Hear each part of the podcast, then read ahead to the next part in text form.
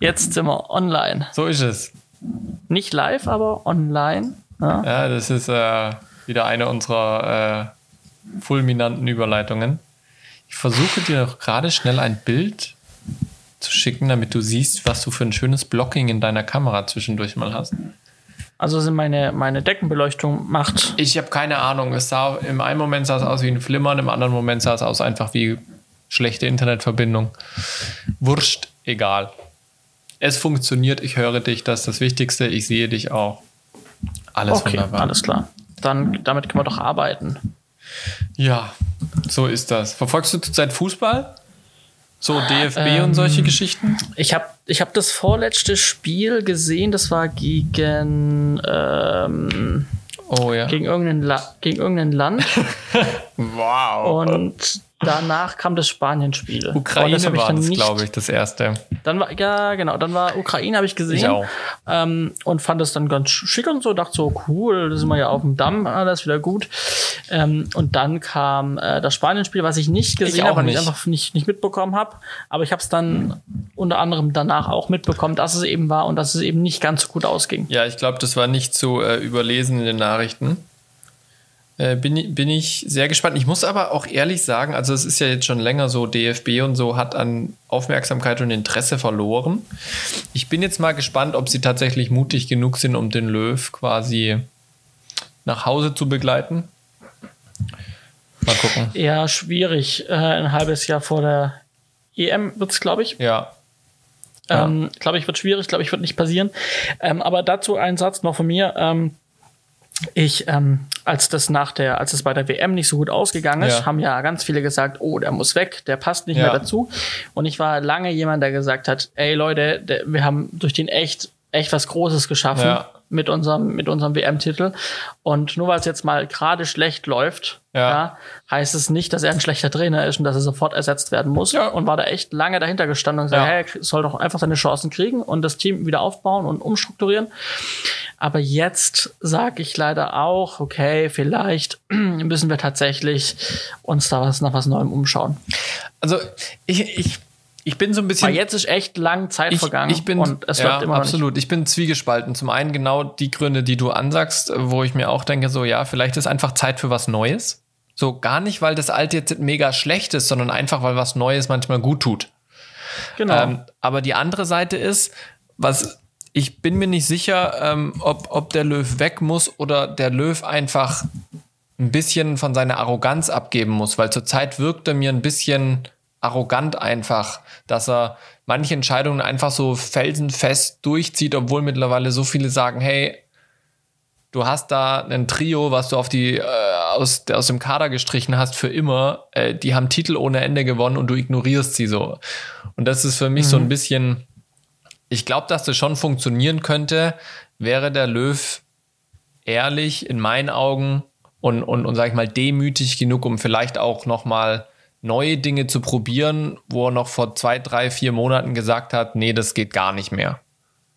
ja. Weiß nicht, keine Ahnung. Wir werden sehen. Jetzt wollen Ja. sie ja beraten nächste Woche. Ähm, und dann äh, werden wir sehen, was sie entscheiden. Und äh, dann gibt es auch wieder irgendwelche neuen Spiele. Glaube ich, ab März oder so geht die Saison wieder los für, die, für den DFB. Da gibt es dann neue Spiele. Schauen wir mal, was so passiert. Ja, ja, ja. Ja, also wir können da, wir können da gespannt sein. Ja. Ähm, aber genau, wir, dadurch, dass wir ja kein Fußball-Podcast sind, Ja. äh, möchte ich mal die Überleitung zu einer anderen Kleinigkeit finden. Wir kennen doch die Firma Marshall, Marshall Ja, Electronics. die macht Na, so haben- Monitore machen und so, ja. Monitore Und kleine im- glaub, Kameras. im Audio, ich glaub, im Au- genau, kleine Kameras. Das wusste ich nicht. Was? Ich wusste nicht, dass die so kleine Kameras machen. Wirklich? So kleine, witzige PCT-Kameras, Ja, glaube ich. ja, so kleine Würfelchen und so. Genau, und das habe ich, äh, ich, ich habe mal äh, hier auf äh, YouTube, da gibt es ja so eine Startseite, da werden manchmal Videos vorgeschlagen. Mhm. Und da äh, kennst du wahrscheinlich Deutschlands größten Streamer, oder? Montana Black. Gehört, ja, gesehen, nein. Der hat jetzt seine neue Zockerzentrale. Also der hat sich ein Haus gekauft und hat es umgebaut und hat jetzt Okay. eine 200.000 Euro Schaltzentrale im Keller, wo er halt seine Streams rausmachen kann. Hoch, High- High- Hightech mit. Krass. Der ist so ein Aqu- Aquarium-Fisch-Fan und hat auch so eine Aquarium-Cam jetzt unter Ja. Also er hat sechs Kameras, Okay. zwischen denen er schneiden kann. Okay. Und er hat halt so ein bisschen erzählt und deswegen habe ich das gesehen, das Video, weil das wohl mit Video zu tun hatte. Ähm, hat er halt erzählt, ähm, was die Messebauer dem in seinen, in seinen Zockerkeller bauen, Mhm. in sein Streaming-Setup. Und es sind so, so äh, äh, Marshall-Kameras, Mhm. die dann so 360 Grad sich drehen können, schwenken können. Und dann sitzt er halt da an seinem Tisch und hat dann da irgendwie sechs Kameras, wovon irgendwie zwei schwenkbar sind. Und sitzt dann da mit der PTZs, ja. Fernbedienung. Und, äh, und, und, und schwenkt da mit seinen Kameras äh, Mhm. Ja. durch, seinen, durch seinen Zockerkeller. Das sieht, also das Streaming Next Level, so. Ja. Muss ich mir mal anschauen. Ähm, dann hat er auch eine Unterwasserkamera in seinem Aquarium. Der hat irgendwie so ein 12 Milliarden Liter, Liter, Liter äh, äh, Aquarium im Hintergrund. okay. Und da hat er eine, auch eine Cam drin, irgendwie von Marshall. Also ganz, ganz interessant. Äh, und das ist wirklich so Gaming, Streaming, Next Level. Aber klar, kostet auch seinen Preis mit äh, einem Keller, der halt einen Wert von 200.000 Euro hat. Ne? Ja, krass, crazy. Ja, muss ich mir mal anschauen. Das hört sich sehr spannend an. Aber so PTZ-Kameras, also gerade so, so Remote-Dinger, die über Joystick steuerbar sind, haben wir ja bei uns auch am Sender. Natürlich ein bisschen größer, nicht so diese kleinen Marshall-Teile. Ähm, und die gehen gerade ab wie Schmitz Katze. Also der komplette Markt ist leergefegt. Wir wollten jetzt für dieses. Ja, der, der, musste, der musste ewig lang irgendwie aus, aus Amerika. Ja. Die hat es ewig Ja. gedauert, bis sie da waren. Deswegen hat sich auch der Keller verschoben Ja. quasi, nur wegen den Kameras. Ja, das ist, also wir hatten ja jetzt erst im Letzt, komme ich nachher noch drauf zu sprechen, Besuch von Panasonic. Ähm, und wir haben PTZ-Kameras von Panasonic. Ähm, und äh, die, das Gemeindezentrum, was es hier bei uns am Schulcampus gibt von der Kirche, die hat auch diese Kameras und die wollten jetzt erweitern und die sagen, vergiss es. Du musst warten ohne Ende, die, weil die werden nicht mehr produziert. Warum auch immer, die haben jetzt auf 4K umgestellt und die 4K-Teile sind noch nicht so geil wie die HD-Teile. Ähm, und deswegen wollen alle die HD-Dinger. Und ähm, die kriegst du einfach nicht. Vergiss es. Und wenn dann halt teurer, Okay. teurer wie Neupreis. Ähm, und äh, der eine ähm, Händler, der mit dem wir immer wieder zusammenarbeiten, hat gesagt, wenn du welche bekommst, sei es vier Stück, kauf alle und verkauf sie auf Ebay. Du kannst ja die eine locker refinanzieren. Also Wie super die Schweine, spannend. die ihre Playstations, ihre Playstations äh, für statt irgendwie 500 für 800 Euro auf eBay verkaufen, weil man bis Februar keine neue kriegt. Ja, aber es funktioniert, ne? ja, klar, gibt immer Leute, kann die es kaufen. Das ist wie mit Sneakern. Ja, es sind Schuhe. Ja. ja. Es sind Schuhe. Die werden Ja. irgendwo in, keine Ahnung, wo in einer dreckigen Fabrik hergestellt, aber hey, die sind 10.000 Euro wert. Hm. Nun ja. Nun gut, dann lass uns doch mal anfangen. Lass uns beginnen mit unserer Sendung für heute und dann äh, schauen wir mal, was uns so alles für Themen äh, heute äh, äh, Blablabla. auf uns treffen werden. Herzlich willkommen zu Z-Funk 5, Folge 86. Korrekt, das ist eine 8 und eine 6 dahinter. Korrekt, so ist es. Johannes, schön dich äh, wieder zu hören. Es ist in letzter Zeit, muss ich sagen, immer wieder diese zwei Wochen zwischen den Aufnahmen, dass wir sehr wenig Kontakt haben. Ich schließe Ja. daraus, dass wir viel zu tun haben. Was war bei dir los? Yes, also ähm, tatsächlich so firmenmäßig, äh, ähnlich wie vor zwei Wochen, jetzt nicht ganz so viel. Letzte, äh, vor zwei Wochen war so, dass ich gar keine, auftragsmäßig gerade gar nicht so viel zu tun habe. Ja. Äh, jetzt mittlerweile, diese Woche kann ich sagen, ich habe einen kleinen äh, Auftrag von meinem Stammkunden reinbekommen. Wir haben irgendwie 17 Webinare aufgenommen. So. Äh, und gehalten gehabt und also die haben sie gehalten über, über Zoom oder sowas und ähm, jetzt möchten die die gern on demand hochladen Ja. und ähm, zum einen werden die jetzt in verschiedenen Sprachen von der Agentur übersetzt. Ähm, und dafür war es notwendig, dass ich bei allen 17 Webinaren äh, vorne den Schrott wegschneide und hinten den Schrott wegschneide, Ja. damit die Agentur direkt ähm, äh, das, ähm, äh, die, die Untertitel mit Timecode schon auf die Original-Videolänge ähm, machen können. Und genau, wenn dann die Untertitel fertig sind, dann äh, werde ich die dann noch also finalisieren und gucken, dass alles passt. Und ähm, die Folien, die da gezeigt wurden, die sind eben auf Englisch auch. Und die möchten auch die, die Präsentationen von der Agentur in andere Sprachen übersetzen. Okay. Und ich werde dann in die Webinare die Präsentationsfolien quasi austauschen. Das heißt, die englischen bleiben logischerweise auf Englisch und dann gibt es eine deutsche Version und die Agentur macht dann die Folien in Deutsch und ich muss dann quasi an der richtigen Stelle, wo der, wo der Umschwung in der Folie kommt, muss ich dann die neue Folie drüberlegen, ähm, Okay. die übersetzte. Genau, das ist so Kleinigkeiten, aber das ist jetzt auch so ein kleiner Die tun ein Auftrag. komplettes Webinar mit Untertiteln übersetzen. Genau, also nachher Krass. kann man, also genau, also es gibt dann nachher die Eng also es gibt nachher eine Version auf YouTube und man kann dann über den über die YouTube Subtitles kann man dann anwählen Deutsch oder halt aus. Ja. Und, und ähm, genau, und zusätzlich, also das ist jetzt halt die Frage, da waren sie sich noch nicht ganz einig, wollen sie die, wollen sie die dann die Webinare mit den deutschen Folien als deutsche Version hochladen, nochmal mhm. zusätzlich. Oder wie wollen sie das machen? Aber ähm, jetzt ist bestätigt, dass ich auch die Folien ähm, übersetzt draufpacken ja. werde und austauschen werde quasi. Heißt aber, jeder, der Englisch kann, ist im Vorteil, weil der kann sich äh, aufs Hören und Sehen konzentrieren und muss nicht noch lesen. Korrekt, genau, genau, genau. Krass. Cool. Ja, und das kam so, der Anruf, irgendwie kam die E-Mail mit den Videofiles und dann kam kurz danach der Anruf und äh, das war dann so innerhalb von, von zwei Tagen mit Angebot schreiben, war das dann so, alles klar, machen wir. Das ist dann auch jetzt noch so zum Jahresende. Ja, ist doch schön. Eine Kleinigkeit, die kann ich hier gemütlich am Schreibtisch machen, muss nicht raus. Ja. Ähm, füllt mir so ein bisschen einen Abend und ist schon ganz gutes, ganz gutes Geld dafür. Ja. ja, ist doch ganz nett. Schön. Cool. Genau, und ansonsten habe ich schon gesagt, ich äh, bin ja noch dabei, mein, mein, meine, mein BA-Projekt nachzuholen. Korrekt. Und äh, da bin ich auch dran und bin jetzt ungefähr bei der Hälfte meiner Bachelorarbeit. Also es geht voran. Ich schaffe so am Tag, wenn ich am Tag dran sitze und arbeite, schaffe ich so 1000 Wörter. Mhm. Ähm, mit nebenher Literaturrecherche und allem drum und dran und gleichzeitig ähm, Verzeichnis anlegen und Co äh, und befüllen. Und ähm, ja, wenn das so weitergeht, bin ich eigentlich dann auch irgendwie bis Dezember schon oder Mitte, Anfang Dezember fertig. Dann kann es äh, ins Lektorat gehen und nochmal in die, in die Prüfung. Und dann ja. kann ich es kann ich's abgeben und dann ist das Thema auch ein Haken dran gesetzt. Sehr schön. Da habe ich übrigens großen Respekt davor, dass du das komplett durchziehst. Ich habe damals mir die Bachelorarbeit gespart. Ja, genau. Weil ich äh, kein Mensch bin für wissenschaftliches Arbeiten. Ich bin ich auch da, nicht. Äh, aber ja, umso mehr Respekt, dass du das durchziehst. Äh, ich bin froh, dass ich noch nie auf meinen Bachelor angesprochen wurde, in dem Sinn, was ich denn für eine Bachelorarbeit hatte. Das Einzige, was ich sagen kann, ich habe eine Interviewkampagne gemacht als Medienprojekt während meinem Bachelor. Das lief gut. Aber das heißt, äh, das heißt, ähm, äh, da war das, da war das ja noch ein anderes Format. Das war dann ohne Richtig. Honors Arbeit, ne? Genau. Genau. Ähm, und, und der, die, die Honors, der Honors Titel ist jetzt integriert, quasi standardisiert. Das heißt, man ja, genau. muss jetzt immer zum ja, Medienprojekt machen. Ähm, aber musstest du dann trotzdem das Projekt in irgendeiner Form dokumentieren? Wahrscheinlich schon. Ja, ja, genau. Wir haben Zwischenberichte und so weiter abgegeben. Okay. Der große Unterschied ist ja jetzt, im, also im Prinzip hat sich ja nur verändert, dass du quasi mit der Durchführung des Medienprojektes eine Dokumentation dessen abgibst, eine Bachelorarbeit, mhm. und du dann quasi die Honors-Arbeit automatisch mitschreibst. Genau, ja, Bei mir weil man damals, jetzt halt noch ja, weil man jetzt ja noch den, den Kontext reinnehmen muss genau. und äh, Methodik und Co., also wissenschaftliche Methodik. Genau, und bei mir war das damals getrennt. Das heißt, ich musste ein Medienprojekt durchführen und dokumentieren, plus dann noch zusätzlich eine Bachelorarbeit schreiben zu einem anderen Thema. Und okay. das hatte ich eben keinen Bock drauf, weil ich mich das schon immer angenervt hat, Hausarbeiten zu schreiben und so weiter. Das mag ich einfach nicht. Ja. Ähm, ich drehe dir einen Film, ich organisiere irgendwas, aber ich mag nicht so gerne einfach Hausarbeiten, wissenschaftliche Arbeiten schreiben. Ist nicht so mein Ding.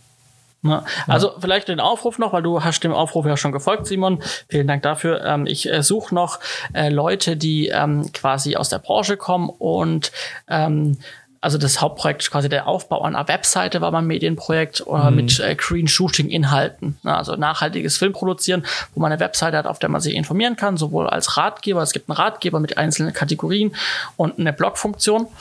Ähm, genau, die Webseite ist greenandfair.film, also mit einer neuen äh, äh, TLD mit einer neuen ja. Top-Level-Domain, hinten dran .film. Ähm, und die Webseite, ob ich das Projekt fortführen werde, weiß ich Stand heute noch nicht. Ähm, aber das, die, die Seite gibt's, die Seite ist befüllt. Die Seite ist noch nicht, also die ist auch im Lektorat gerade, die wird gerade auch auf Fehler noch untersucht. Die habe ich offen, größtenteils auch nur runtergeschrieben ähm, und nicht auf Fehler geachtet. Deswegen ähm, werden da vielleicht auch noch ein paar Fehler drin sein.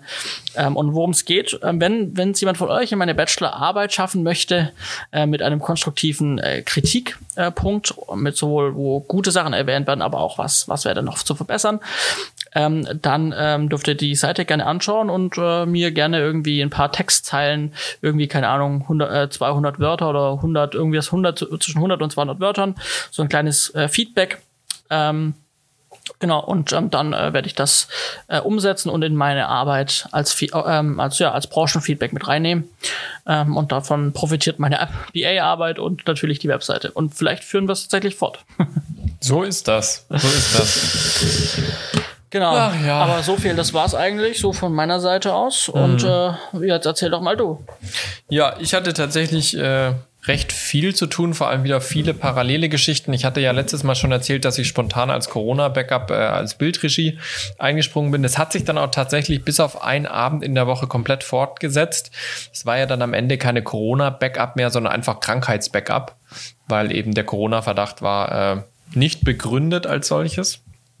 Ähm, deswegen, da hatte ich einiges zu tun. Das hat mir wieder viel Zeit geklaut. Dann hatte ich direkt in der Woche danach einen Drehblock für unsere Kinderserie Fribus Dachboden mit äh, eineinhalb Tagen plus noch komplettem technischen Vorbau. Ähm, das war auch dann wieder so zwei Tage gefüllt. Direkt im Anschluss daran musste ich äh, eine Sendung davon schneiden, weil die jetzt am kommenden Freitag, heute ist Mittwoch, läuft die bereits auf dem Sender. Und wir haben jetzt morgen die Bildabnahme, dann geht's in die Audio-Post und dann quasi direkt auf den Sender, so kann man sagen. Ähm, okay. Und äh, in dem Schwung habe ich dann noch gleich alle anderen Sendungen mitgeschnitten, ähm, die wir in dem Blog gedreht haben, einfach weil mir hinten raus jetzt Dezember, Januar die Zeit fehlt, wenn ich es nicht jetzt schon mache. Und äh, die Sachen dann eben im äh, Januar, Februar, März schon laufen.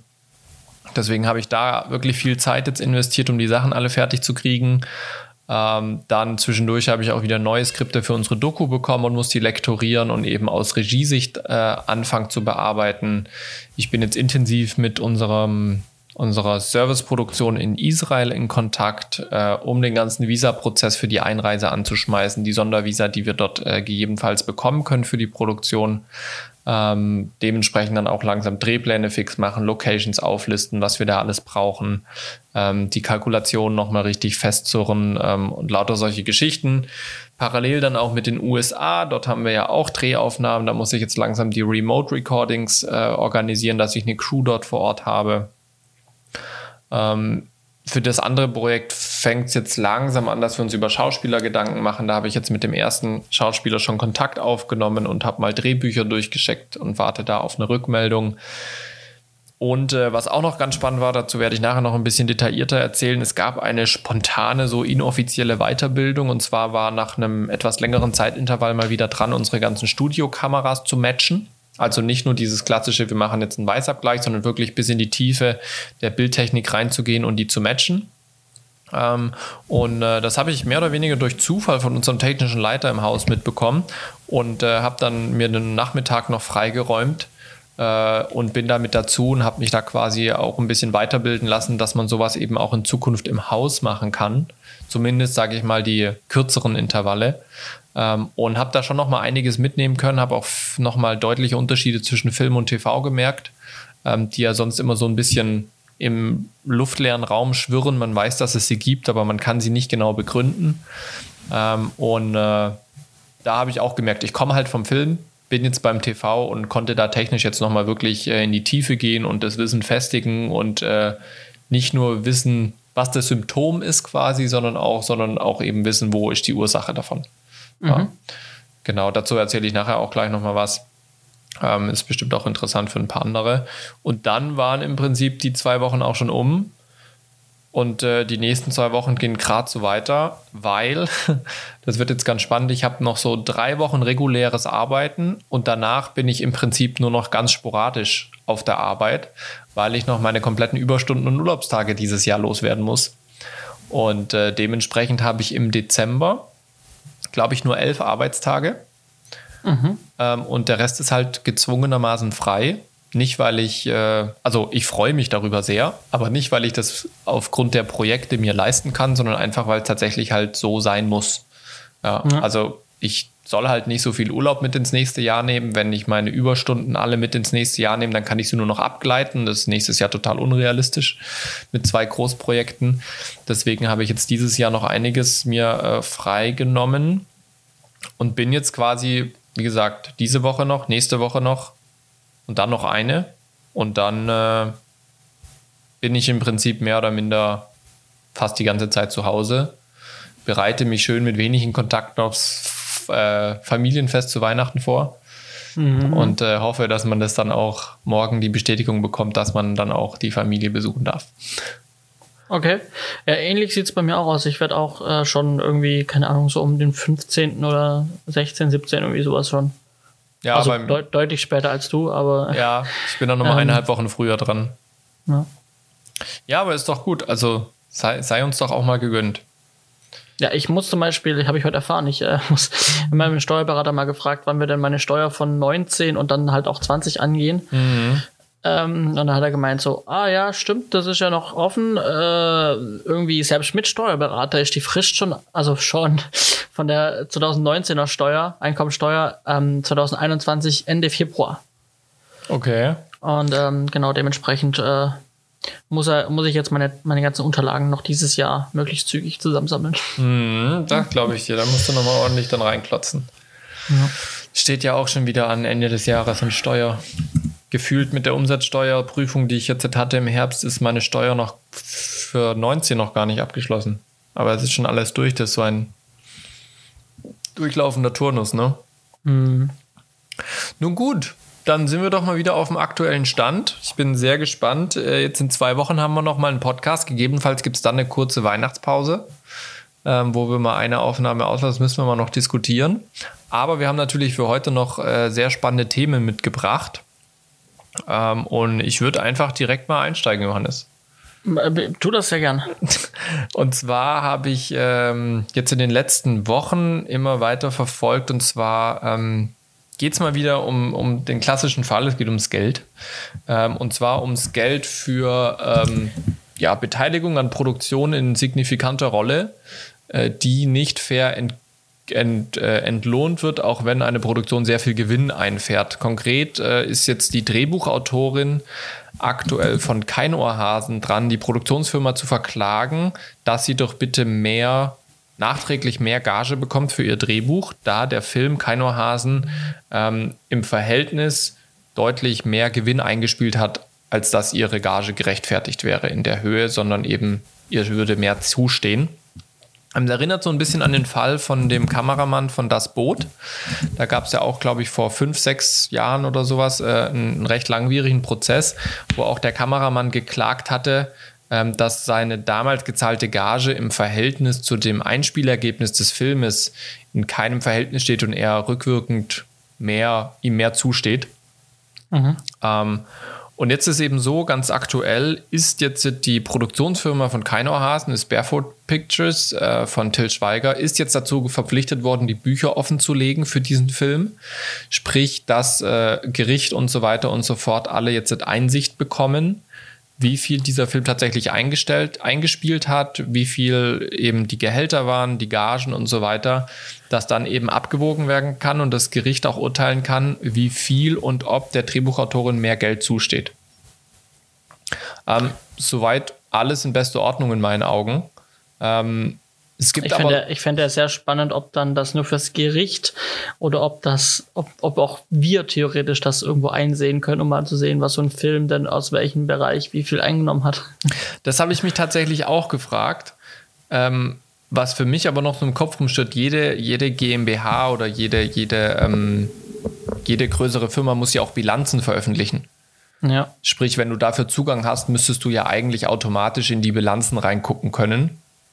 Ähm, was sie dann zeigen, ist eine andere Frage, aber ja, das wäre tatsächlich interessant. Vielmehr würde mich mal so eine umfassende Kalkulation von so einem Film interessieren, weil das ja schon so diese Top-Produktionen in Deutschland sind und ich einfach gerne wüsste, wenn das jetzt, wenn der Film jetzt mal 8, 9 Millionen kostet, ähm, wo fließt denn das Geld bei so einem großen Film hin? Also was sind die großen Punkte? Geht es wirklich in die Postproduktion, ins Grading, was deutlich aufwendiger ist?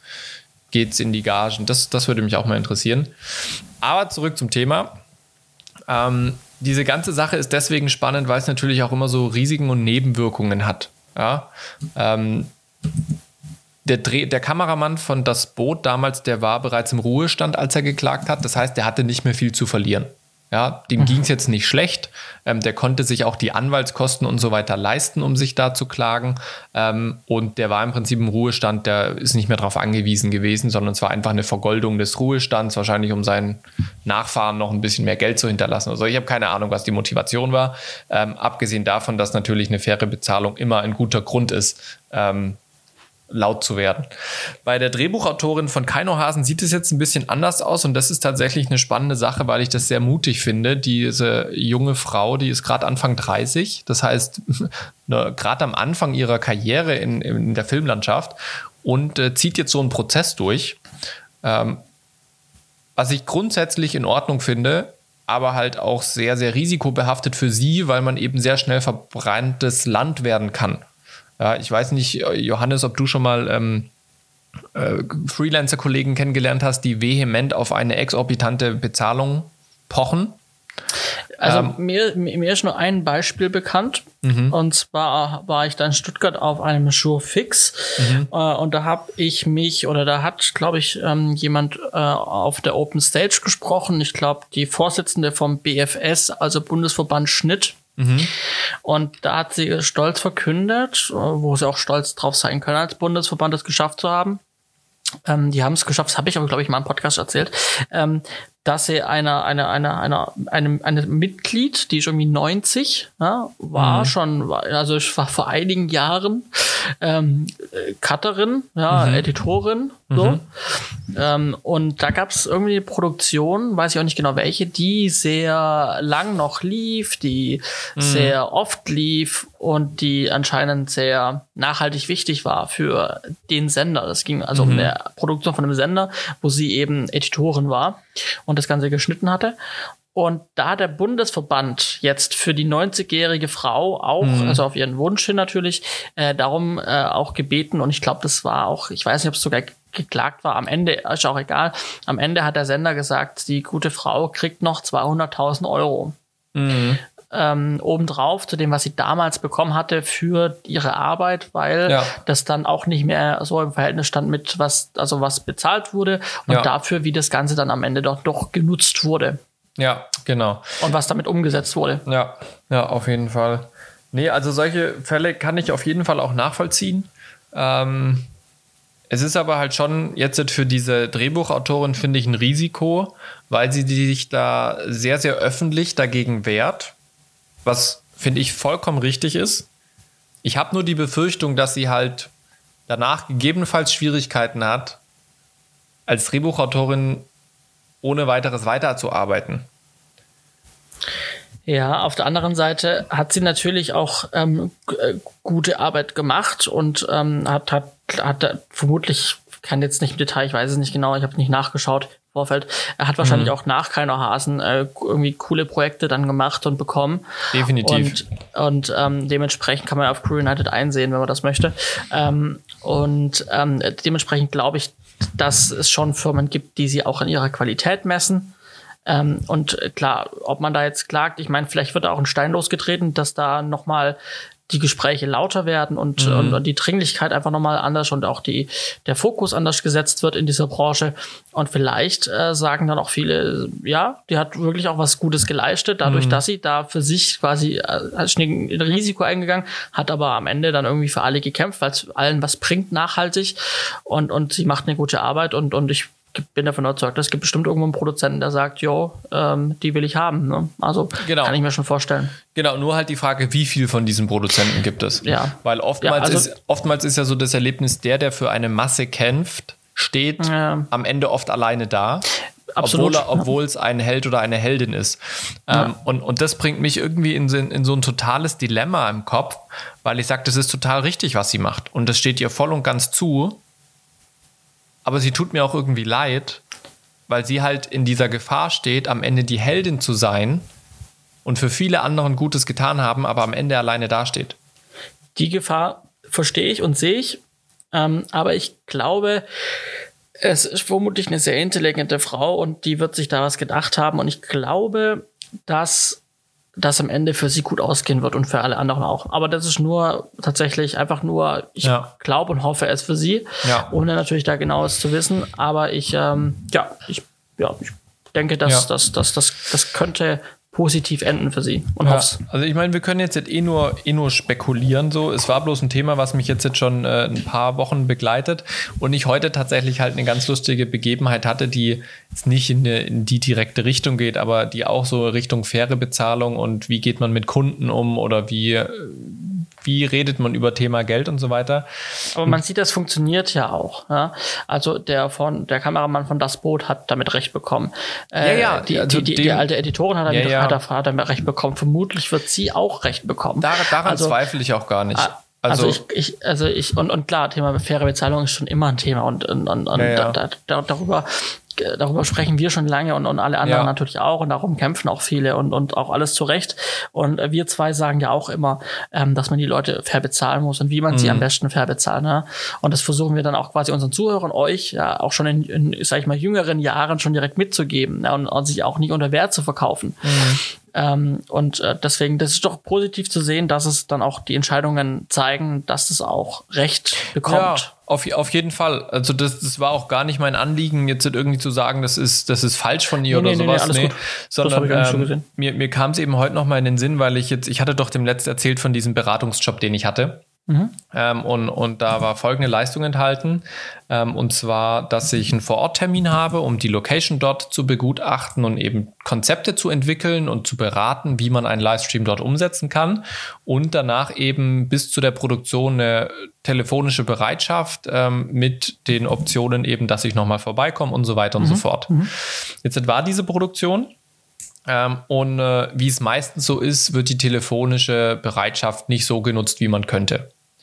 Und jetzt habe ich dann tatsächlich heute eine Mail bekommen, wo halt drinne stand, ja, ähm, ich mu muss noch erzählen, ich hatte ein Angebot gemacht äh, über, einen, über eine Gage, die für mich völlig in Ordnung war. Und der Kunde selbst hat dann angeboten, mehr zu zahlen, weil er noch ein, zwei Sachen, wie zum Beispiel so eine telefonische Bereitschaft und noch ein schriftliches Konzept und so weiter dazu haben wollte. Dann haben wir uns darauf geeinigt und jetzt im Nachhinein ähm, kommt er eben und sagt, ja, es, er, er fände es sehr fair, wenn ich jetzt doch meinen vorgeschlagenen Satz abrechne, weil er hätte ja gar nicht so viel Leistungen in Anspruch genommen. Ähm, und das ist jetzt genau dieser, dieser Punkt, wo ich sage, sage ich jetzt was oder schlucke ich es einfach? Ja? Ja. Weil ich kann natürlich den Kunden aus Kundensicht verstehen. Er hatte gedacht, er braucht mehr Leistung, hat das gebucht, hat es jetzt nicht gebraucht und versucht eben das, was er nicht gebraucht hat, an Geld zurückzubekommen. Ja?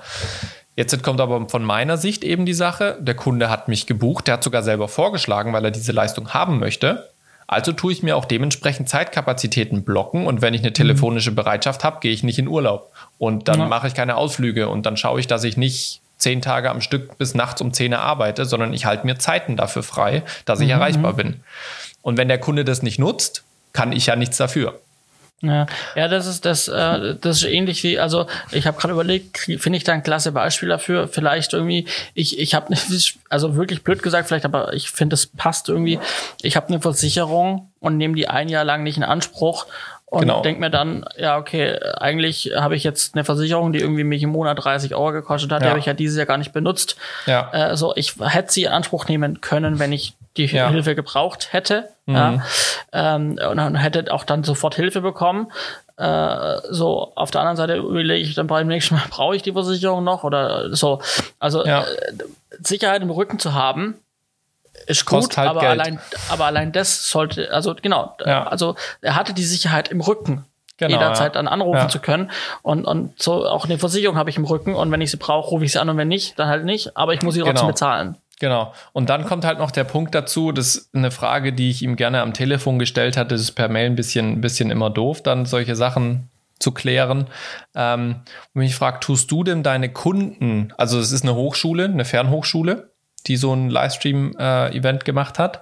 Und wo ich mir gesagt habe, wenn deine Studenten die Vorlesungen nicht wahrnehmen, die sie gebucht haben, und Ja. sie verlangen am Ende des Jahres das zurück, weil sie selber sich entschieden haben, es nicht zu nutzen, Ja. gibst du denen das Geld auch zurück. Ja. Machen sie ja, auch nicht. Ähm, Ende vom Lied ist, ähm, ich habe ihnen einen Kulanznachlass gewährt. Bereue es jetzt ein bisschen mittlerweile, ähm, aber nicht in der Höhe, wie sie es verlangt haben. Also ich habe einen kleinen Kulanznachlass gegeben, weil ich sage, klar, ich möchte auch Kundenbindung haben und so weiter. Und ähm, für mich war es jetzt kein Beinbruch, aber am Ende bereue ich es jetzt gerade irgendwie, dass ich es gemacht habe, ähm, weil ich mir denke so, nee, also mit welchem Grund? Ja, und genau da sind wir eben bei diesem Punkt faire Bezahlung, ähm, wo natürlich Unternehmen auch äh, bei, bei euch als Zuschauern, Zuhörern oder bei uns eben, wenn wir freie Projekte machen, die Kunden schon auch versuchen, überall die Schrauben enger zu äh, zwingen und, und auch dann, wenn sie schon Geld zugesagt haben, noch irgendwelche Schlupflöcher zu finden, wo sie es dann doch nicht zahlen müssen. Ja. Ähm, und da, und da Ja. reden wir gar nicht davon, dass ein Kunde jetzt nicht mehr zahlungsfähig ist, sondern, sondern weißt du, mir wurde in diesem Gespräch dort zum Beispiel gesagt, ja, am Budget scheitert es nicht bei dieser Produktion. Mhm. Ja. Mhm. Und wenn ich, je länger ich drüber nachdenke, finde, also bereue ich es echt, dass ich diesen Kulanznachlass gegeben habe.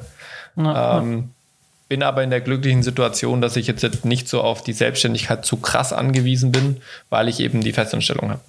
Ja, also vielleicht auch, woran würden wir es abhängig machen? Oder davon hast du es ja auch abhängig gemacht für die Zuhörer. Also äh, wenn sowas, so ein Fall eintritt, muss man sich halt überlegen, ähm, ist der, will ich verbrannte Erde beim Kunden hinterlassen mhm. und dann eine Waage finden aus? Will ich den Kunden dann quasi verprellen oder will ich ihm so ein Stück weit nochmal entgegenkommen? Ja. Und dein, deine Entscheidung fiel natürlich dann auf auf dieses Verhältnis zu finden. Mhm. Ich möchte den Kunden, genau. ich, ich, ich, ich, bin, ich bin im Recht und ich weiß das auch und ich kann das dem Kunden auch erklären, dass ich im Recht ja. damit bin.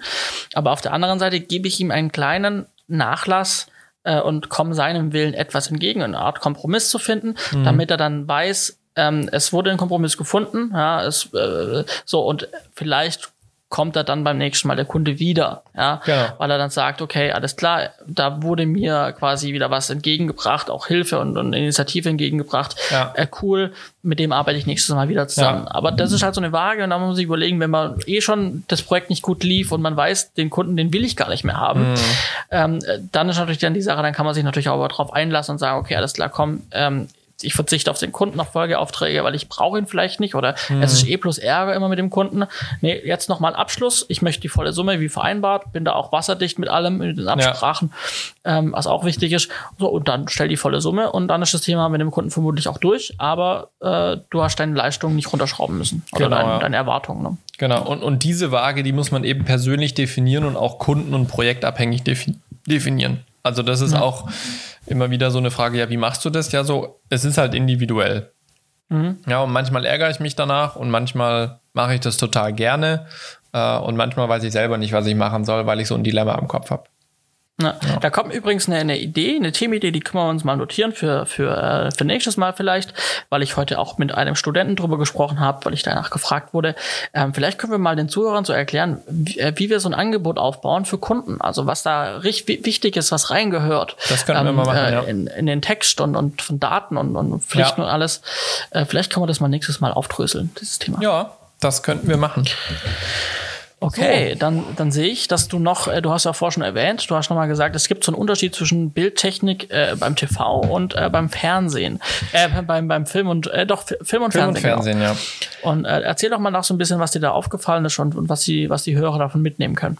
Ja, also es war auf jeden Fall super spannend, weil wir wirklich, also für die Leute, die, die jetzt noch nicht an Fernsehkameras gearbeitet haben, ähm, es, es gibt halt einen grundsätzlichen Unterschied, sage ich mal, zwischen Filmkameras und TV-Kameras. Es ist einmal die Sensorgröße, die Bildprozessoren und dann auch so ein bisschen die, die, die Steuerung der Kamera. Also beim TV habe ich halt den Kamerakopf mit der Optik auf dem Stativ, die sind verbunden über mittlerweile Glasfaserkabel, gehen in die sogenannte CCU, die Kamera Control Unit rein und diese Kamera Control Unit kann ich über eine RCP, das ist ein Remote Dings irgendwas Panel, ähm, kann ich die steuern mit Blende, Weißabgleich, Schwarzwerte, Weißwerte und so weiter und so fort.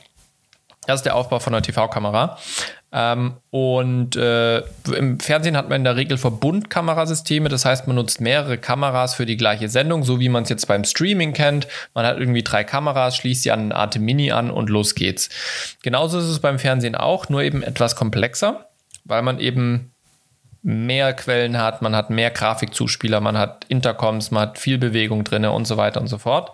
Ähm, aber das technische Grundverständnis ist gleich. Das heißt, was beim Livestreaming in der Regel passiert, ist von, von der Signalflüssen und so weiter in der Regel sehr, sehr ähnlich wie das, was wir bei uns im TV machen. Ähm, was aber halt der Unterschied ist, sind halt wirklich die eingesetzten Kameras. Und äh, was mir schon öfters mal aufgefallen ist, wenn ich Livestreaming mit äh, Systemkameras gemacht habe. Ähm, ich kann gleiche Kameras einsetzen und kriege sie aber trotzdem nicht zu 100% gematcht. Ja, ähm, und frage mich dann, naja, die sind doch aber alle baugleich. Ähm, und die haben die gleichen Optiken dran, die haben die gleichen Sensoren drin, sind die gleichen Kabel und so weiter. Sie haben, sind komplett gleich eingestellt vom Weißabgleich. Warum kriege ich die nicht 100% gematcht? Warum sieht die C300, die ich mir gemietet habe, anders aus wie die C300, die ich bei uns im Schrank liegen habe? Ja. Ähm, und genauso ist das Ding bei, der, bei den Fernsehkameras im Prinzip auch. Ähm, ich habe sieben baugleiche Kameras, exakt baugleich, und trotzdem sehen die nicht zu 100% gleich aus. Ähm, und das liegt einfach daran, weil wir halt immer noch äh, analoge und digitale Signale in diesen Geräten drin haben. Also wenn das Licht auf den Sensor fällt und dann weiter in Prozessor gelandet wird, kommt das Analogsignal, was auf den Sensor fällt mit dem Licht, muss digitalisiert werden. Sprich, da sind Analog-Digital-Wandler drin. Dann gibt es die Prozessoren, dann gibt es wieder einen Wandler, der das Ganze dann auf Glasfaser umsetzt und so weiter. Und diese Bauteile haben halt gewisse technische Toleranzen. Das heißt, die sind baugleich, aber die sind halt nicht mit ihren Werten 100% identisch, weil es halt diese technischen Toleranzen gibt. Und diese Toleranzen führen dazu, dass mal im Schwarzwert ein kleiner Farbstich drin sein kann oder dass mal eben ein anderes leicht anderes Kontrastverhältnis bei rauskommt und so weiter. Und jetzt kommt eben dieser ganz große Unterschied zwischen Filmkameras und TV-Kameras. Bei Filmkameras gibt es kein Processing, also kein Prozess, keine Einstellungsmöglichkeiten in der Tiefe innerhalb der Kamera, dass ich das alles einstellen kann. Deswegen brauche ich beim Film aber auch nicht, ganz kurz, brauche ich beim Film aber auch nicht, weil ich drehe ja in der Regel mit einer Kamera und das wandert dann alles durch die Postproduktion, durch die Farbkorrektur und wird da alles angeglichen. Ja, das wäre jetzt nicht meine Frage gewesen, warum. Und dann habe ich mir auch schon gedacht, ja gut, weil du ja vorher gesagt hast, äh, weil ich beim, beim Fernsehen halt mit mehreren baugleichen Kameras genau. arbeite, damit die wirklich identisch sind. Ja. Genau. Ja. Und beim Fernsehen hast du halt jetzt den Punkt, das Fernsehen geht nicht davon aus, dass du in der Postproduktion eine, eine, eine, eine Farbkorrektur machst, geschweige denn, wenn du Live-Sendungen machst, dann kannst du keine Postproduktion mit Farbkorrektur machen. Die Kameras müssen halt identisch aussehen. Ja, sonst funktioniert das Ganze halt nicht. Und dafür haben die Kameras eben zum einen im Kamerakopf Bildprozessoren drin, mehr und detailliertere, genauso wie diese CCU, diese Kamera Control Unit, wo ich sehr viel einstellen kann. Und wenn ich diese beiden Geräte eben zusammen einstelle, habe ich sehr, sehr verschiedene Möglichkeiten, die Schwarzwerte in jedem einzelnen Farbkanal anzugleichen. Ich kann die auf, äh, lass mich kurz rechnen, eins, zwei, drei, ich glaube, vier oder fünf Achsen in meinem Vektoskop und so weiter, kann ich meine Farbwerte verändern. Also nicht nur hell-dunkel in einer Achse, sondern halt wirklich in fünf verschiedenen äh, horizontal, vertikal. Ich kann sie im Raum verdrehen und so weiter. Ähm, und dann arbeitet man sich eben quasi von den Schwarzwerten bis hin zu den Weißwerten ähm, und stellt diese Kameras eben tatsächlich so ein, dass sie identisch sind. Und äh, das haben wir in diesem in diesem Matching-Prozess gemacht, den wir jetzt letzte Woche bei uns hatten. Ähm, und da habe ich eben gemerkt, okay, es macht tatsächlich einen krassen Unterschied, ähm, was ich in den Kameras alles einstellen kann und was für Ergebnisse ich dann auch bekomme. Ja, also wenn ich mir jetzt zwei Alpha äh, Sony A7S oder zwei Blackmagic Kameras oder sowas mir schnappe, ähm, dann darf ich nicht erwarten, dass die gleich aussehen. Gerade bei Blackmagic ist es so ein Ding, manchmal haben die so einen leichten Grünstich, die Sensoren, manchmal haben sie einen leichten Magenta-Stich, wenn man sich die Kameras dann genau nebeneinander anschaut. Aber was Blackmagic macht, weil die eben auch immer mehr Broadcast-Technik machen, die haben mittlerweile diese Kamera-Control-Units oder diese Farbpanels, die es ja mittlerweile gibt, ja, ähm, die können sie eben auch in ihren Live-Betrieb integrieren. Ja, was da aber im Prinzip passiert, ist nicht das Bildprocessing in der Kamera zu verändern, sondern das ist ein Live-Color-Grading. Ja, ähm, und durch dieses Live-Color-Grading habe ich eben im schlimmsten Fall einen Qualitätsverlust, weil ich halt nicht an den aufgenommenen, äh, weil ich nicht an der, an der Informationsaufnahme arbeite, sondern an der Informationsverarbeitung. Mhm. Ja, ähm, und das ist halt der große Unterschied zu den TV-Kameras, die es gibt, wo ich wirklich an der, an, an wie werden meine Informationen interpretiert und, und verarbeitet ähm, und nicht nachher quasi, hier ist meine Information und jetzt verdrehe ich sie so, dass sie nachher irgendwie passt. Ja. Und das ist halt ein grundsätzlich unterschiedlicher Workflow, der mir jetzt nochmal so richtig im Detail bewusst geworden ist, wenn man damit eben arbeitet. Ähm, und dann kann man da wirklich viel mitmachen. Also ich mhm. habe dann direkt äh, einen Tag später oder zwei Tage später habe ich direkt dann diesen Drehblock auf dem Dachboden für die Kindersendung gehabt und habe das mal eins zu eins durchgespielt und habe die, die RCPs und so weiter, die ich dann habe, auch so genutzt, wie man sie nutzen soll. Ja. Ähm, und plötzlich. Also RCPs, was? was R RCPs, äh, das ist ein Remote Control Panel. Mhm. Sprich, ähm, das ist so ein kleines rechteckiges Kästchen. Äh, geht's quasi unten habe ich so eine, so wie so eine Wippe dran, so einen Hebel, wo ich die Blende einstellen kann. Dann kann ich da mein Gain einstellen. Ich kann die ND-Filter in der Kamera aktivieren. Ich kann Matrizen einstellen, so Lookup-Tables im Prinzip. Ähm, ich kann dort eben Weichzeichner mit reinpacken. Ich kann da die ganzen Schwarzwerte, die Weißwerte. Es ist im Prinzip wie eine Tastatur für die CCU. Mhm, ja. Mhm, mhm. ähm, Genau. Und äh, die kannst du halt richtig und falsch benutzen, diese Tastatur. Okay. Ähm, und wir haben jetzt halt eben gelernt, wie man sie richtig benutzt. Und das war mir bisher so auch nicht klar, weil ich habe es halt immer nur vom Zugucken gelernt. Ähm, und da hat man eben gemerkt, dass jetzt doch über die unterschiedlichen Ausbildungsgenerationen bei uns am Sender auch manchmal ein bisschen Know-how verloren gegangen ist, weil man halt sich nie im Alltag so richtig drum kümmern musste, weil es immer jemand anders gemacht hat. Mhm. Ähm, und jetzt haben wir uns wirklich wieder alle mal geupdatet. Ähm, das war echt gut und echt wichtig. Und jetzt, wenn man die Teile richtig benutzt, siehe da, ich sitze jetzt in der Post von, von der Kindersendung und merke plötzlich, krass, meine Bildqualität ist viel besser. Ja, mhm. und, und da rede ich jetzt nicht davon irgendwie, äh, dass es jetzt schärfer geworden ist, sondern ich habe einfach eine wirklich eine, eine ganz andere Bildqualität in Sachen Farbverarbeitung, in Sachen Kontrast, äh, die Weißen, die Tiefen. Das sieht plötzlich viel homogener, harmonischer aus. Ich hatte schon während dem Dreh gemerkt, ich muss an den Kameras nicht mehr so viel schrauben. Mhm, mhm. Bisher musste ich quasi, während wir aufgenommen haben, immer wieder an den Kameras schrauben und habe ich gemerkt, oh, hier passt irgendwas nicht und da passt irgendwie nicht und dann war der Winkel anders, dann musste ich wieder was schrauben, ja. Und diesmal habe ich es halt wirklich hingekriegt, die Kameras so einzustellen, dass ich während dem Dreh nichts schrauben muss und jetzt in der Post sitze und wirklich einen Unterschied sehe. Ja. ja ähm, und äh, das sind dann, das sind dann so Kleinigkeiten, ja. Wie benutze ich denn einen Minus-Gain zum Beispiel? Ja, warum ja, benutze ja. ich einen Minus-Gain? Ähm, und diese ganzen Sachen waren wirklich hochspannend ähm, und, und machen einem auch verständlich, warum vielleicht, sage ich mal, ähm, Livestreams mit einem ATIP Mini und 3A7S halt nicht so aussehen, wie wenn ich halt mit Fernsehkameras arbeite. Mhm. Ja? ja, klar. Und das fand ich super spannend. Ähm, und jeder, der da wirklich sich tiefer reinarbeiten möchte, dem kann ich das nur empfehlen, auch mal mit großen Geräten zu arbeiten, weil ich das Gefühl habe, dass man dann auch erst oft so wirklich diese Unterschiede sieht.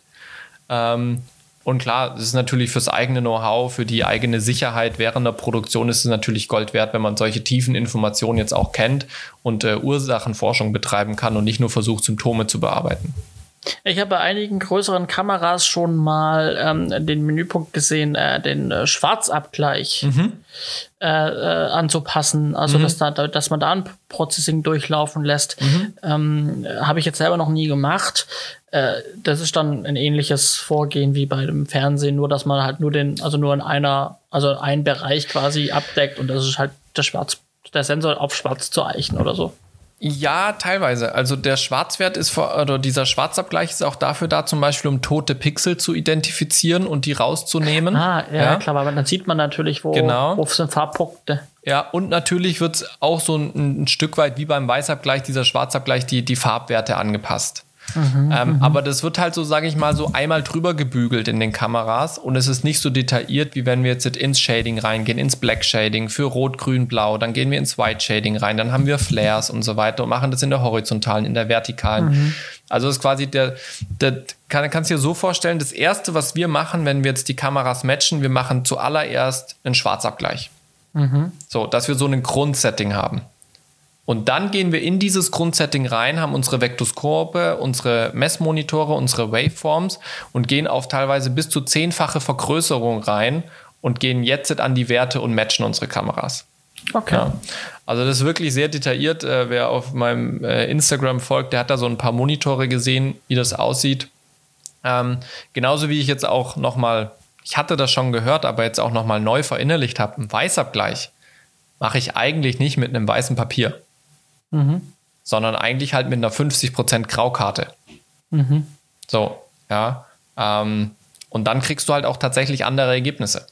Also wir haben halt das wirklich exakt mal verglichen ähm, und die Tests mal gemacht und du kommst halt auf andere Ergebnisse, ja. Okay. Muss man Spannend. einfach so mal hinnehmen. Ja, also für mich war es total spannend. Ich wollte euch das mal erzählen, ähm, was ich da jetzt, jetzt so noch, noch mal vertieft habe ähm, und warum halt eben manche Symptome auftreten, wenn man, äh, sage ich mal, eher, eher Filmtechnik oder, oder Consumer-Technik benutzt und sich einen Fernsehlook erhofft oder sich Fernsehworkflows erhofft. Das funktioniert halt nicht immer einfach aus solchen Gründen. Ja. ja. Ja, da merkt man dann den preislichen Unterschied. Genau, und das, das, genau das wollte ich jetzt eben sagen. So wie eine Ari Alexa halt mehr Möglichkeiten bietet, aber halt auch ihre 50.000, 60.000 Euro kostet, so ja. kostet halt auch die Fernsehkamera 50.000, 60.000 Euro. Alright. Jo. Gut, mal einen spannenden äh, Einblick, den, den glaube ich, einige von, einige viele Zuhörer noch nicht hatten und den auch ich noch nicht hatte, weil es einfach ein Metier ist, in dem ich nicht arbeite und hm. viele vermutlich auch noch nicht vielleicht. Vielleicht ja. wird der eine oder andere findet es auch total spannend und, und, und interessiert das noch mehr. Da kann er sicherlich ein paar Fragen nochmal an dich stellen. So, was es nicht zum Black Friday oder in der Black Week gibt, sind vermutlich solche Kameras, von denen du gerade gesprochen hast. Das ist richtig. Aber andere Produkte gibt's in der Black Week und am Black Friday. Ich habe schon eingekauft, eine so. Sache. Aber ist noch nicht mal Black Friday. Was hast du denn ja, gekauft? Ja, aber die Black Week. Ja, das ist richtig. Und da habe ich mir angeschafft diese Woche, weil ich es auf, ähm, auf Filmemacher Deutschland gesehen habe, eine Samsung T7 SSD. Ui. Was mit einem die? Terabyte in Rot, mhm. weil tatsächlich auch nur die rote reduziert war, die anderen Farben nicht. Okay. Und die T7, also die Vergleich T5 und T7, die ist T7er schneller nochmal von der Schreib- und mhm. Lesegeschwindigkeit. Okay. Und ich habe die ja für meine Blackmagic, habe ich die ja, die ja. als Speichermedium mir ausgewählt. Mhm. Und ähm, genau, und habe auch gesehen, dass ich mit der T5 in der höchsten Auflösung gar nicht gar nicht hinkommen. Also okay. ähm, tatsächlich, wenn ich die höchste Auflösung mit der Blackmagic Pocket Cinema 6K ähm, aufnehme, dann bricht die Aufnahme ab mit wow. dem typischen Hinweis, dass die Platte nicht schreibt, die mhm. Schreibgeschwindigkeit nicht passt. Und deswegen brauche ich vermutlich jetzt so eine T7. Und ich habe die dann gekauft, weil die kostet normalerweise um die 170, 180 Euro. Ja, ein Terabyte. Und ich habe die für 109 Euro, ähm, aber eben nur in der Farbe Rot bekommen. Mhm. Und zum Vergleich die T5 mit einem Terabyte in Schwarz, die ich jetzt gekauft hatte, die kostet 124 Euro. Mhm. Ähm, Normalpreis. Das heißt, ich habe die jetzt doch deutlich günstiger bekommen, die T7er. Ja, ähm, mit einem Terabyte. Genau, und halt nur in der Farbe Rot. Mhm. Ja, gut, aber das ist ja, sage ich mal, verkraftbar. Das ist ja verkraftbar. Genau, weil, weswegen wir den Black Friday ansprechen. Es gibt immer wieder tolle Möglichkeiten bei solchen Wochen Schnäppchen zu machen. Es gibt aber auch viele Preisfallen. Ähm, sprich, wenn ihr nach Technik schaut und so weiter, gerade auf Amazon, wie ja auch marketingtechnisch echt gut dabei sind, dann tut trotzdem mal vergleichen, ob das wirklich die besten Preise sind. Auch viele andere ähm, Filmequipment-Hersteller gehen oft bei Preisen ähnlich gut mit. Ähm, was ich euch aber auf jeden Fall mit ans Herz legen möchte, was immer sich lohnt, mal zu gucken, sind die Abos von Adobe wer da aktuell auf der Suche ist. Ganz konkret gibt es diese Woche bis Freitag auf die Einjahreslizenz von Adobe CC. In der Student- und Teacher-Version gibt es die Einjahreslizenz für 134 Euro. Ähm, das entspricht 11,20 Euro im Monat. Das ist nochmal günstiger wie meine damals. Meine hat, glaube ich, 15 oder 16 Euro im Monat gekostet. Hier nochmal 4 Euro im Monat gespart. Und es gibt auch, und das sehe ich jetzt dieses Jahr das erste Mal bewusst, ähm, für die ganz normale kommerzielle äh, Lizenz, die ja in der Regel so 70 Euro im Monat kostet, gibt es auch ein Angebot mit 460 Euro für ein Jahr. Das entspricht ungefähr 38 Euro im Monat ähm, und äh, ist dementsprechend auch ein Schnapper. Da kann man sich mal überlegen, ob man das bestehende Abo kündigt und bis das ausgelaufen ist, sich den Code von dem neuen Abo äh, quasi irgendwo aufschreibt und dann umsteigt. Also das, das Teil, was du jetzt gesagt hast, das ist die äh, normale Lizenz, die ja genau. irgendwie 50, 60 Euro, glaube ich, kostet. 70, ne? glaube ich sogar, ja. Und die gibt es jetzt für 38. Im Monat, auf ein Jahr, mhm. genau, mhm. ja. Okay. Genau, also das äh, kann man sich durchaus mal anschauen. Ähm, genau. Und was sich natürlich auch immer lohnt, so, so Kleinigkeiten. Ja, äh, wir hatten es letzte Woche, hast du viel von, von Newer erzählt oder Small Rig. Ähm, es gibt natürlich tausendfach chinesische und asiatische Hersteller für so kleine Gadgets, kleine Magic-Arme, irgendwelche Schräubchen hier, eine Softbox da, ein kleines LED-Panel da. Ähm, mhm. Schaut da auf jeden Fall auch mal rein, da gibt's immer wieder ganz nette Sachen. Das sind ja oftmals leider so ein bisschen Wegwerfprodukte ähm, oder Verbrauchsmaterial, ähm, aber da kann man mal wieder günstig die Vorräte ähm, aufstocken. Ja. So ist das. Okay. Dann sehe ich, haben wir irgendwie zwei Fernsehformate aus der, aus der ARD, zu denen du was sagen musst, weil ich da nicht Bescheid weiß. Ja, genau. Äh, nur ein kurzer Hinweis. Ich habe jetzt äh, letzten Montag, ich glaube, es war letzten Montag oder die Woche davor, ich weiß schon gar nicht mehr auswendig, und äh, gestern jeweils einen Film gesehen. Äh, der erste Film, den ich, äh, war eine Doku. 20.15 Uhr in der ARD, auch eher ungewöhnlich. Und zwar ging es da ums Projekt Arktis. Ähm, da waren sie mit dem äh, Forschungsschiff Polarstern, was jetzt ein Jahr quasi sich in der Arktis hat einfrieren lassen und mitgedriftet ist. War auch ein Kamerateam unterwegs. Kam dann Corona, hat sich alles verzögert hier und da. Die Doku wurde quasi abgeschlossen, als der zweite Crewwechsel stattgefunden hat. Das heißt, der, die letzte Etappe ist gar nicht mit in der Doku drinne. Hab heute einen Artikel gelesen, dass da noch weitere äh, Formate aus diesem Material, was gesammelt wurde, äh, verwertet wird für verschiedene Sender der ARD-Gruppe. Ähm, aber soll es auch gegebenenfalls noch einen zweiten Teil von der Doku an sich geben.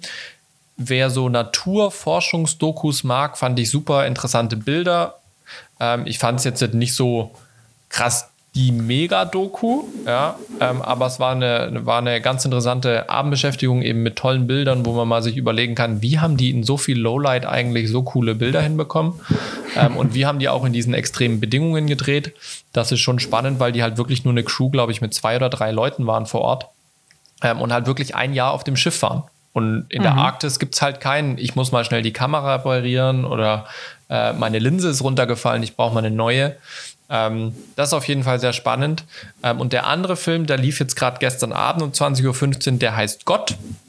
Ähm, da geht es um das Thema Sterbehilfe, sowohl passiv als auch aktiv. Ein Kammerspiel ähm, mit ein paar Statisten im Hintergrund, äh, äh, die den Ethikrat sozusagen spielen. Dann gibt es äh, die ja, es waren, also es sah so ein bisschen aus wie eine Gerichtsszenerie, aber es war der Ethikrat. Das heißt, es gab keinen Angeklagten. Es wurden äh, vier verschiedene Fachexperten zu dem Thema eben befragt. Alles äh, fiktiv, aber sehr, sehr realitätsnah. Ähm, es wurde einmal ein, ein katholischer Priester befragt von der Bischofskonferenz. Es wurde eine Juristin befragt vom Ober, äh, vom Verfassungsgericht. Es wurde eine Psychologin befragt, der Chef der Ärztekammer. Ähm, und die haben quasi ihre Positionen zu diesem Thema vorgebracht. Und im Anschluss daran gab es eine Abstimmung, wo quasi jeder, der den Film ähm, gesehen hat, abstimmen konnte, ob quasi ein Mensch in Deutschland auf eigenen Wunsch tödliche Medikamente von einem Arzt erhalten darf oder nicht. Mhm. Ähm, ist ein sehr, sehr spannendes Thema. Vor allem, was ich spannend fand und, und gut, ähm, war, dass die Experten, die dort befragt wurden, die haben ja, die haben sich auf reale Zitate bezogen, auf reale Konferenzen, auf reale Statements. Also da war nichts fiktiv, nur quasi der Charakter an sich, wer das vorgetragen hat. Das war eine fiktive Rolle, aber die Inhalte waren alle echt. Ja. Ähm, und das fand ich sehr, sehr spannend, weil man wirklich so meinungstechnisch im Kopf so ein bisschen geschwankt ist. Ja. Ähm, natürlich, je nachdem, was für ein Background man hat. Ähm, konnte ich mich natürlich auch stark mit so einem, mit so einem Priester identifizieren, der einfach viel von meinen Lebensgrundsätzen auch repräsentiert. Ähm, aber auch bei so einem Ärztekammermensch oder bei so einer Juristin äh, bin ich gedanklich wirklich mit also konnte ich sehr gut mitgehen ähm, und, und, und denen ihre Erklärungen nachvollziehen, was ich erzählerisch, dramaturgisch einfach sehr spannend fand. Ähm, was ich hingegen nicht so ähm, gut fand, war am Ende quasi diese zwei Schlussplädoyers, äh, die gehalten wurden, die waren einfach nicht neutral. Also der Film hat für mich nicht neutral geendet, dass ich als Zuschauer mir eine eigene Meinung bilden kann. Mhm. Ja, also für mich war der Film, hatte so Schlagseite. Ähm, der Film hat mir eine Meinung äh, suggestiert oder wie man sagt man das, so subtil unterbreitet, ähm, dass, dass ich das Gefühl hatte, dieser Film will mir eine Meinung vermitteln, die ich annehmen soll.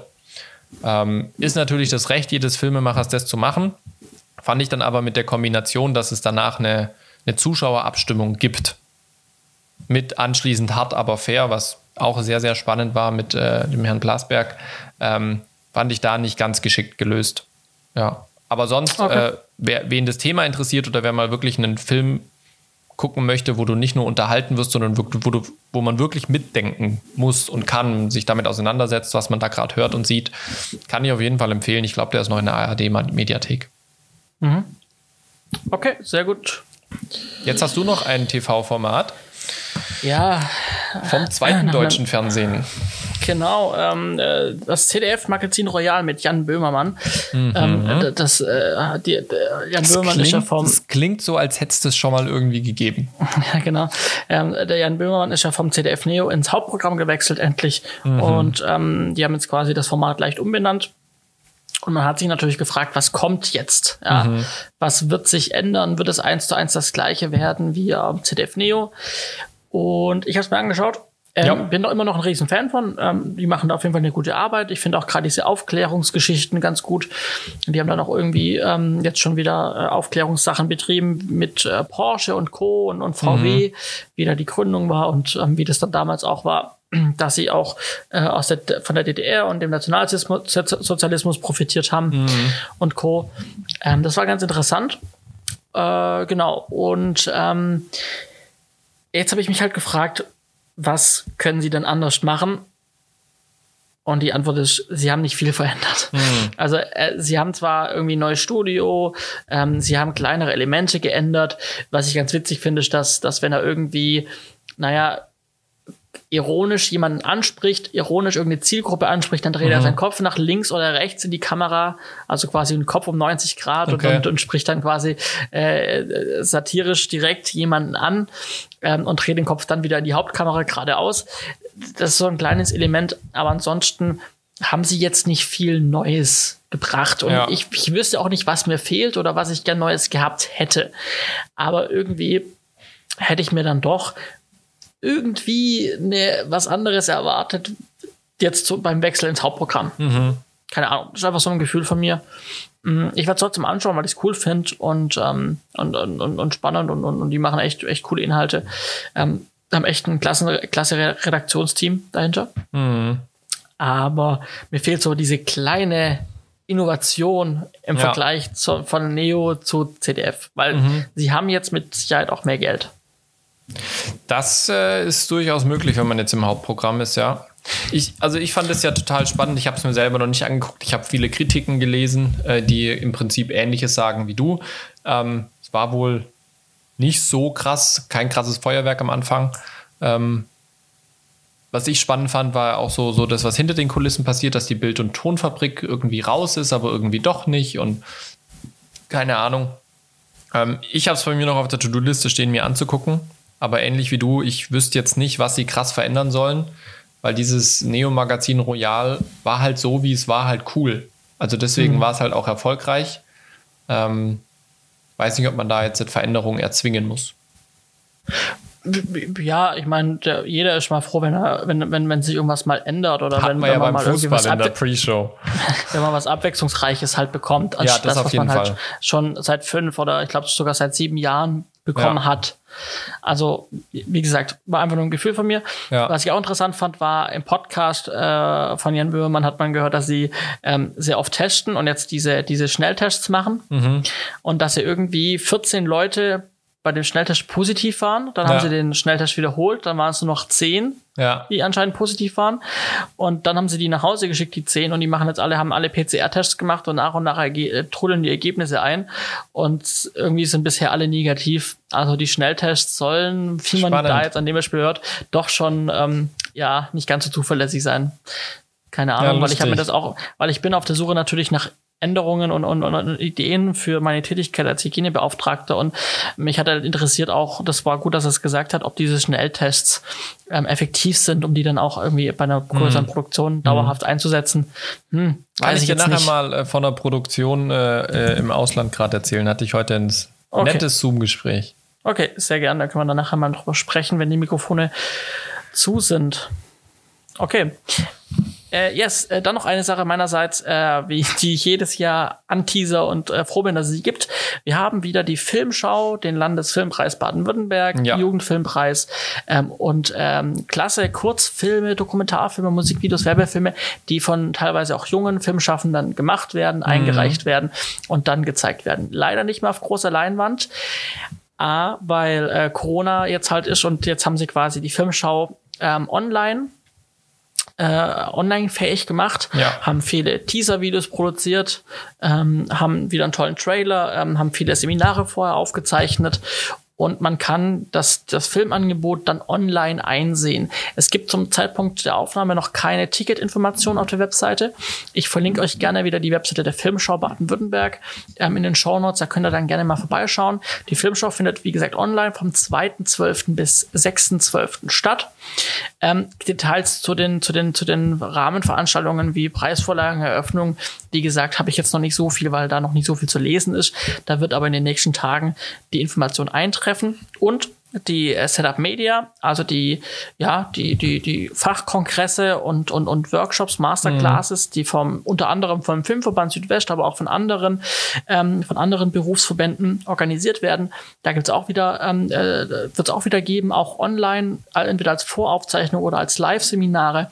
Beispielsweise gibt's hier das Podium Startup meets the Film Industry, ähm, wo dann eben drei sehr oder mindestens drei äh, spannende ähm, Redner dabei sind sind ähm, jemand aus dem, aus dem Bereich Theater. Dann haben wir die stellvertretende Leiterin und Gründungsmitglied des neuen SWR X-Lab, also das neue Innovationslabor des SWR.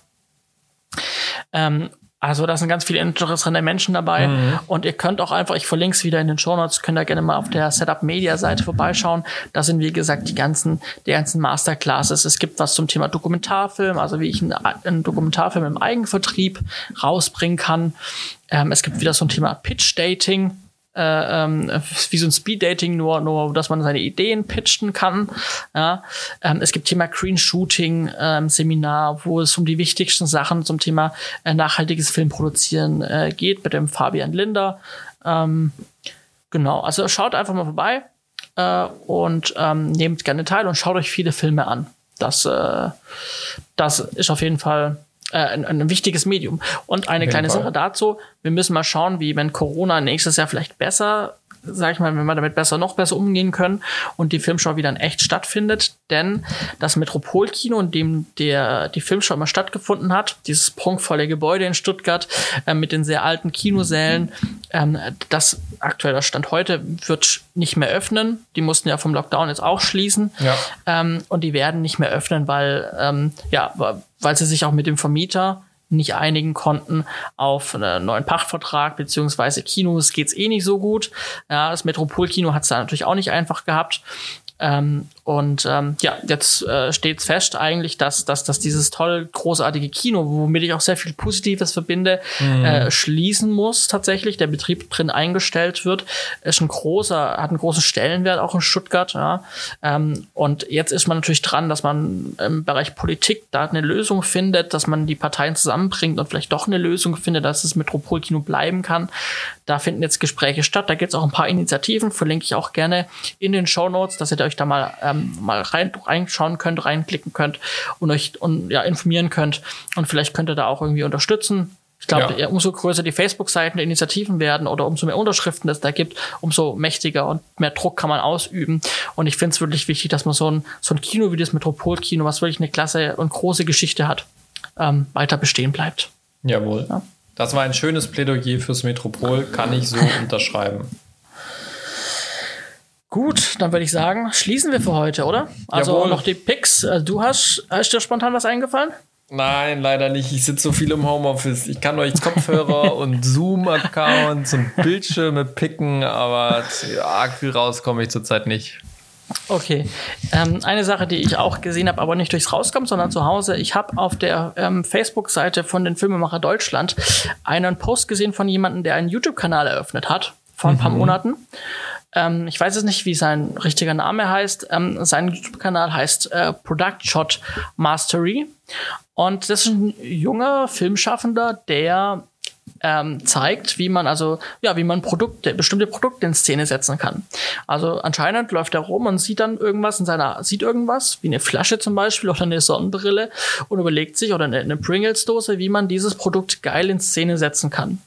Und dann zeigt er das. Also er ähm, von Konzeption Mhm. Über was für Equipment und da geht es ja dann auch, dass es mit Low-Budget-Equipment macht, dass man es auch nachmachen kann tatsächlich. Ja. Und dann dreht er diese Produktshots und die sehen wirklich auch alle echt geil aus, muss man wirklich sagen. Mhm. Und er zeigt quasi von, äh, von Equipment, dann wie er den Shot macht, wie er ihn einleuchtet ähm, und wie er dann in DaVinci Resolve äh, Schnitt ähm, äh, dann in Fusion Effekte bearbeitet und am Ende farbkorrigiert. Mhm. Ähm, also man kann das dann auch direkt eins zu eins nachmachen. Und ich finde es echt cool ich, der macht echt coole Videos ähm, und schaue mir die gerade alle nach und nach an. Und dafür, dass er echt so einen coolen, so einen, so einen coolen Kanal hat und so einen coolen Content produziert, auch wirklich sich Mühe gibt. Und das meine ich ja, gibt sich wirklich richtig, richtig Mühe. Die Videos gehen bis zu 30 Minuten ungefähr. Wow. Manche gehen auch 10 Minuten. Aber man sieht halt von A bis Z alles in diesem Prozess. Dafür mhm. hat er erst 117 Abonnenten und wow. um die 100 oder 90 Aufrufe. Und da könnt ihr gerne mal ein Abo da lassen, weil ich glaube, das äh, tut keinem weh und das ist auf jeden Fall Content, der jedem von uns ähm, äh, irgendwie in irgendeiner Form weiterbringt, weil ja. er eben von Kameralicht und eben speziell auf Produktshots eben ganz viel erklärt. Und auch wenn man sich für Da Vinci interessiert, äh, ich habe jetzt das erste Mal das Gefühl, ich habe jetzt irgendwie jemanden, wo ich dann Sachen nachmachen kann mhm. und ich tatsächlich in Da Vinci auch mit Fusion mal arbeiten kann und so, ja. weil ich jemand habe, der mich in die Hand nimmt und mir so ein bisschen zeigt. Also ja, cool. lasst da gerne mal ein Abo da. Product Shot Mastery, Link in der, unten in den Show Notes in der Beschreibung. Ähm, ja, würde mich freuen, wenn da die Ab- und Zahlen etwas hochgehen würden. Sehr schön. Gut. Okay, das dann würde ich sagen, heute, schließen oder? wir heute. Wir schließen die Mikrofone, schließen die Sendung und wünschen euch einen wunderschönen Abend. Jawohl, bis in zwei Wochen. Ciao, ciao. Bleibt gesund. Ciao, ciao.